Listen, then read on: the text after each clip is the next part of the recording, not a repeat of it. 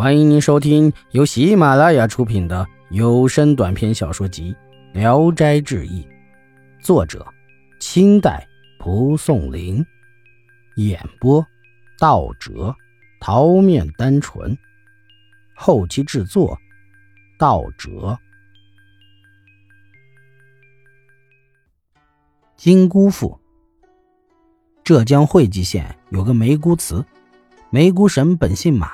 老家在山东东莞，没出嫁，未婚夫就死了，便决心不再嫁人。到三十来岁上，她也死了，族人为她立祠纪念，称她为梅姑。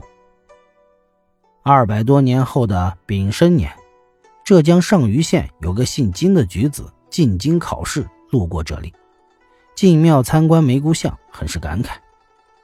到了晚上。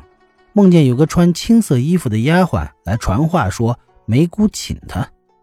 他随那人去了，进了祠，见梅姑正在屋檐下等他，笑着说：“白天受到先生您的关心，很是感激。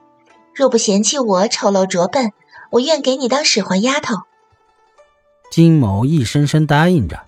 梅姑送他时说：“先生您先回去，等我给你安排好地方，就去接您。”金生醒了一想，梦见死鬼要嫁给我，这是啥事儿？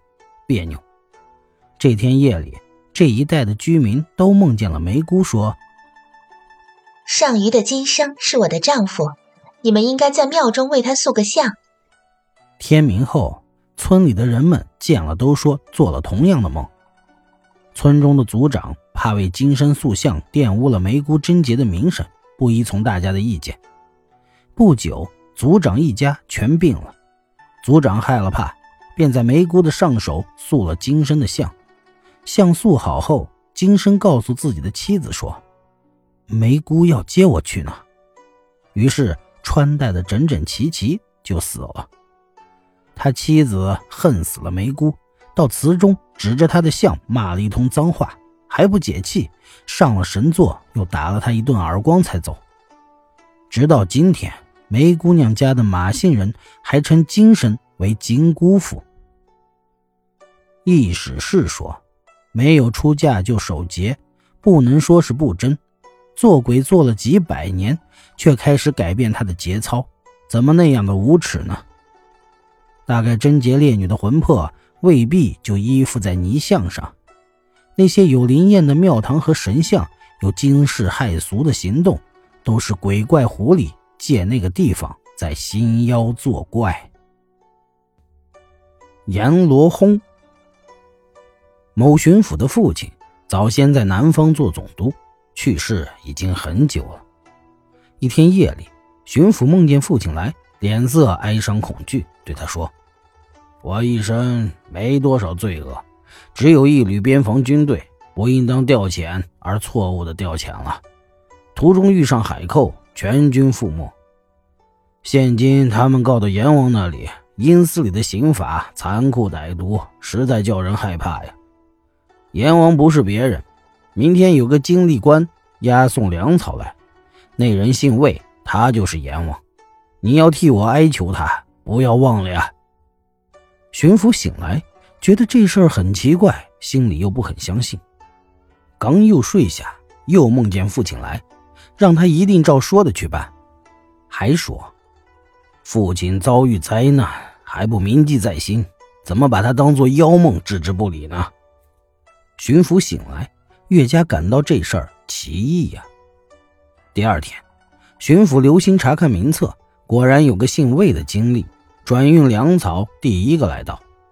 巡抚立刻传话叫他进来，叫两个衙役把他按到座上。随后按拜见官长的礼节向他叩拜起来。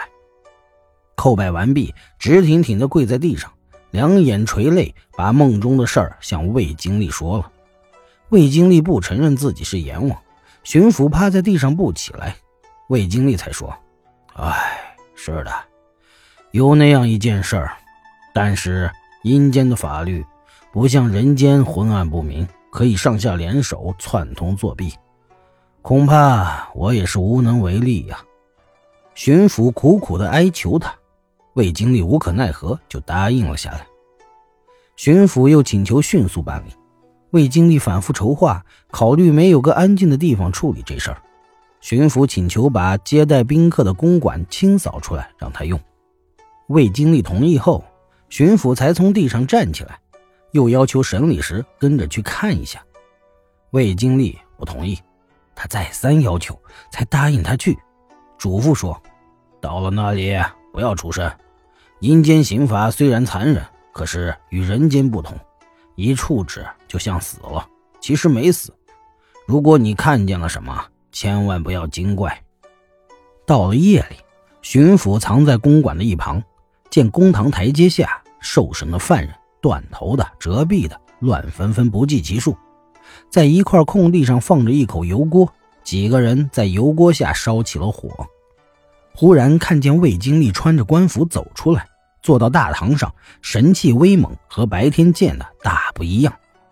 那些断头折臂的人一齐就趴在地上，同声叫喊冤枉。魏经理说：“你们都是被海寇杀害的，冤有头债有主，为什么乱告官长呢？”众鬼大声的喊着说：“按规定不应该调遣，我们是被错误的调动后才遭到杀害。”这是谁给我们造成的灾难呢？魏经历又多方为巡抚的父亲解脱，众鬼大声的叫冤，乱成了一片。于是魏经历叫过鬼族，说：“可将那个官儿放到油锅里，稍微炸一下，于理也是应当的。”看魏经历的用意，似乎是想借此平息一下众鬼的怨愤。